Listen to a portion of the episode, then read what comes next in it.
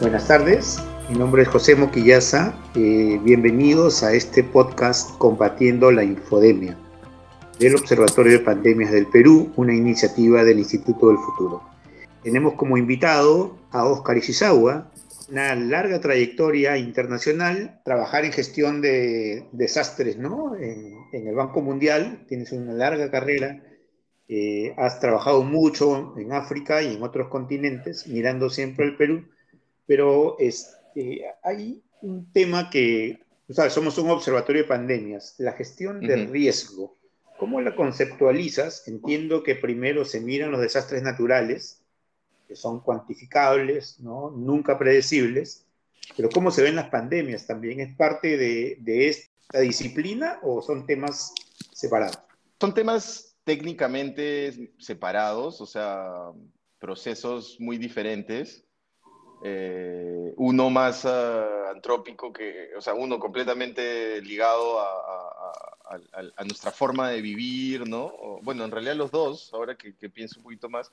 Eh, eh, hace cinco años, en el 2016, bajo la presidencia de, del presidente Kim del Banco Mundial, se empujó mucho este tema de, mirar el tema de las pandemias y de las epidemias. O sea, técnicamente han sido bastante distanciados porque son procesos diferentes. Como te decía, la, la, gestión del riesgo ha avanzado mucho. Es, interesante porque tú dices gestión de desastres y, y, pues es una, una, una, discusión que se dio hace como 10, 15 años, creo, no sé, eh, en temas de pasar de, de, la gestión del desastre a la gestión del riesgo de desastre. ¿no? Ese es un primer cambio de paradigma de, e, e, en, este tema, ¿no? De, pasar de, las defensas civiles, la protección civil, a, una institución o a una institucionalidad que te permita mirar el riesgo, es decir, mirar, eh, tratar de, prevenir o de hacer lo necesario para que el desastre o no se materialice o, sus, o sus, efectos sean, sean,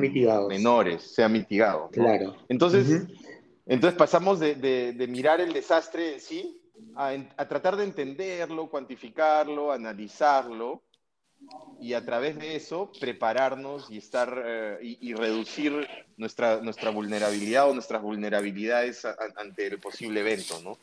Esa es una primera gran reflexión, Oscar. Eh, yo lo que quería comentar es que los llamados desastres naturales, entre comillas, suceden en un día, en una hora o en un lapso muy corto de tiempo y las pandemias se van desarrollando, ¿no? Como que tienen un desarrollo en el tiempo un poco más largo. Pero efectivamente los desastres no son naturales y las pandemias, nosotros hemos generado las condiciones para que existan también. Igual, ¿no? Sí, de la misma forma. En, el tema de, peligros naturales también hay dos tipos de, eventos, ¿no? El evento tipo sismo, huracán, que es muy rápido, que tiene una duración pequeña e impacto muy grande, o eventos tú mencionabas que trabajo en África, como, como las sequías, que también tienen un tiempo y también las ves llegar, un poco como las pandemias, digamos. Eh, entonces, eh, son eventos de, de, un poco más larga duración, donde el factor de tiempo es un factor indispensable, que en realidad te da, te da también una oportunidad, una ventana para poder eh, responder, ¿no? Pero como tú dices, el impacto de las sequías en los países por ejemplo, que yo trabajo en el Sahel, eh, es un impacto, por ejemplo, en, seguridad alimentaria, en las condiciones de vida de la gente, un poco lo que ha pasado con la pandemia, que, para mí en el Perú pues ha, sido como una radiografía de, de, dónde, en qué estábamos, ¿no? La reacción ha sido, eh, tú que conoces bien ambos temas, la reacción ante el terremoto del Pisco ¿Algo se avanzó respecto a la reacción institucional contra la pandemia? Yo creo que, o sea, lamentablemente, Pisco no, fue la, lección que deberíamos haber seguido para, para cambiar el, paradigma de cómo vemos las, cosas alrededor del riesgo de desastres en el Perú, ¿no? Eh, hay muchas pugnas institucionales y cosas y, temas que, que, generan un poco un, espacio en el que no, este tema no está bien desarrollado, ¿no? Y tampoco, también un poco el, el, el, desconocimiento de las, de, las autoridades o, verlo como un tema menor, ¿no? Al, igual que el tema de cambio climático, que creo que está que no, no, lo, no lo tenemos suficientemente priorizado ni transversalizado en el Perú y sin embargo vamos a ser uno de los países que, que, que ya está sufriendo efectos importantes. En el tema de la pandemia, que ya, que ya no es el sistema, digamos, de gestión de riesgos o, o, de, o de, de, defensa civil o ¿no? de, de, protección civil, sino el sistema, que es otro sistema, que es el sistema de, sanitario, ¿no? de emergencia sanitaria, pero también de de manejo, gestión hospitalaria y todo lo que tiene que ver con esos temas, también es un, es un, es una, es un sistema que ha estado olvidado, ¿no? Y que vemos que, que no estaba preparado ni, ni había pensado en, nunca en, en, que algo como lo que, nos, como lo que sucedió iba a llegar, ¿no? Y no, no hemos, no hemos uh, avanzado tanto en esos temas en los últimos años, ¿no? Y yo creo que lo que vino después es una, lo, lo del niño costero, o sea, es, un, es una, una, representación de que el sistema todavía estaba un poco fragmentado, que habían problemas, ¿no? Y que, y que no los estábamos resolviendo, no los estábamos tomando en consideración. ¿no? Sí, creo que confluyen, hay un par de factores que es el primero, eh, eh, la tecnología, ¿no? Creo que más avanza la tecnología, más herramientas se dispone, pero menos comprensión hay de las autoridades. Y segundo, es las decisiones eh, que se toman reactivamente sin base en evidencia. Sí. ¿Cómo lo observas tú, Oscar? Sí, so, sobre este tema de, de, la tecnología, Pepe, creo que... Sí. Eh, sí, ne necesitamos asumirla como, como algo que, que ya es del, del, día a día, ¿no? Eh, usa, bueno, lo usamos al día a día. Eh, usamos el, el navegador para ir de un lugar A a un lugar B, ya si te pregunto cuántos teléfonos te sabes de memoria, probablemente ninguno. Muy pocos. Eh, entonces ya, ya no, nos acompaña, ¿no? Y, y, en el tema de políticas públicas, eh, no, no, lo hemos asumido así y no le hemos, eh, siento, digamos, con la experiencia que tengo, salvo en algunos países donde, donde las cosas han avanzado bien, hay un poco de miedo, hay un poco de, de falta de, de confianza, ¿no?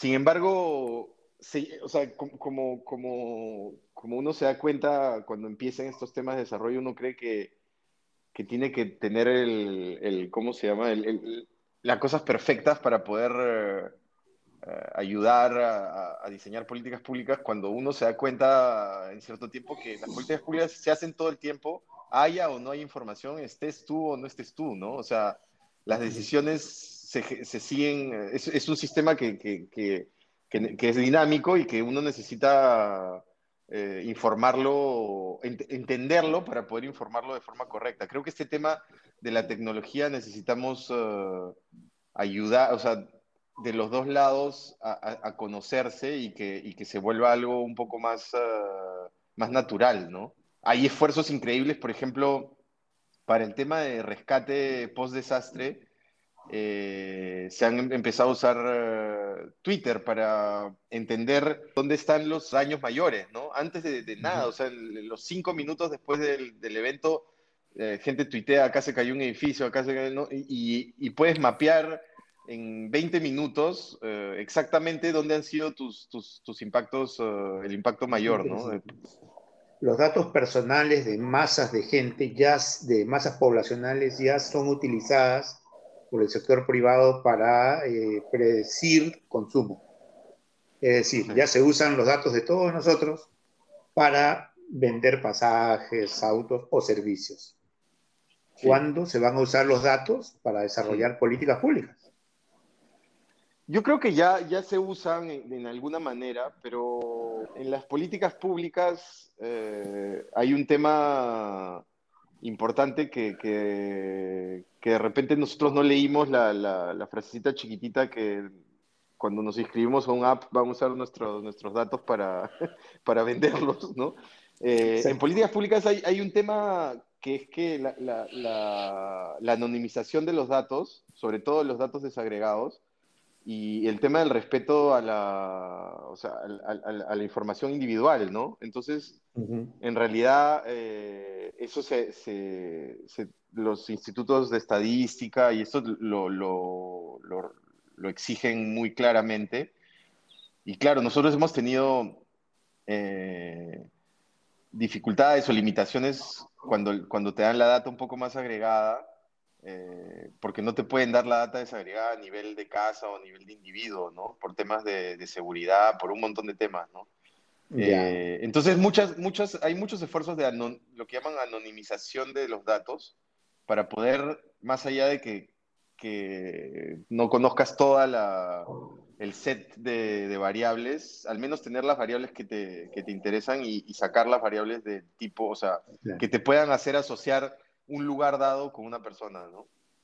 Bien, ese es un gran punto a desarrollarse en los próximos años, ¿no? Creo que por ahí va a haber un, gran cambio. Hablemos de, hagamos una comparación, tú has trabajado mucho en África, en otros continentes también, haciendo un paralelo con América Latina. Eh, nos llegan reportes, el observatorio recibe información de todo el mundo, y en el cual se reportan avances eh, sorprendentes en algunos países africanos respecto a la gestión de riesgos, a sistemas de avanzada, desmaterialización de dinero, etc. Pero una cosa es recibir el despacho y otra cosa es poder confrontar realidades. Tú que con, tu trabajo como experto has estado visitando varios continentes, ¿cómo ves estos avances? O sea, ¿está algunos países de África adelantándose de verdad? ¿O está muy retrasado América Latina en bloque o solamente en algunos países? ¿Cómo ves esto, Oscar? Nosotros decimos a, nuestros... Eh, a los países africanos es que tienen una oportunidad enorme porque la urbanización está en proceso, está avanzada pero en proceso. Entonces ellos tienen la oportunidad de generar las ciudades del futuro. África tiene la oportunidad de, ir hacia el diseño de, las ciudades del futuro, de, los países un poco del futuro. No tiene, sus ciudades, sus centros urbanos están recién eh, tomando forma, ¿no? Sí, lo que te comentaba es que entonces las aglomeraciones urbanas en la costa del Perú dificultan la creación de ciudades eh, modernas, ciudades más inteligentes. Eh, no, yo creo que nuestro reto es diferente, porque nosotros uh, ya, ya, somos un país uh, altamente urbano, ¿no? Eh, entonces, uh, no solo Lima, digamos, urbano como, como la definición, digamos, que, que se usa em, nacional, ¿no? centros urbanos hay muchos, ¿no? No sé, no sé cuál es el porcentaje de, la urbanización en Perú, pero yo creo que nuestra oportunidad o nuestro, digamos, nuestro reto es, es diferente. Es, eh, es cómo, cómo eh, transformamos nuestras, nuestras ciudades en, en centros uh, más resilientes, más inclusivos, ¿no? Uh, en, en, en, África el, el, reto es cómo construimos nuestras ciudades, nuestros centros urbanos más resilientes, más inclusivos. Acá es cómo, nos, cómo lo transformamos, ¿no? Y yo creo que, que, la pandemia nos, han, nos ha dado muchas lecciones y muchos eh, puntos de que, de que los que podemos comenzar a trabajar, ¿no? Sí. Ah, vamos a entrar ahora al tema central de, de nuestro observatorio, que es el combate a la infodemia.